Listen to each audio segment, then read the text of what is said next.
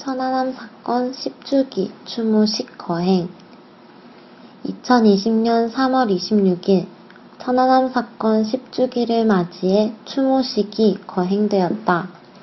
코로나19의 영향으로 작년보다 참석자의 규모는 줄었지만 모두 한마음으로 천안함 용사들의 희생 정신을 기리기 위해 모였다.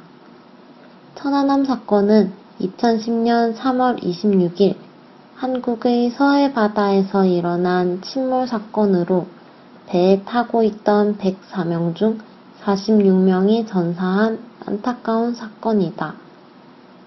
한유资讯尽在韩知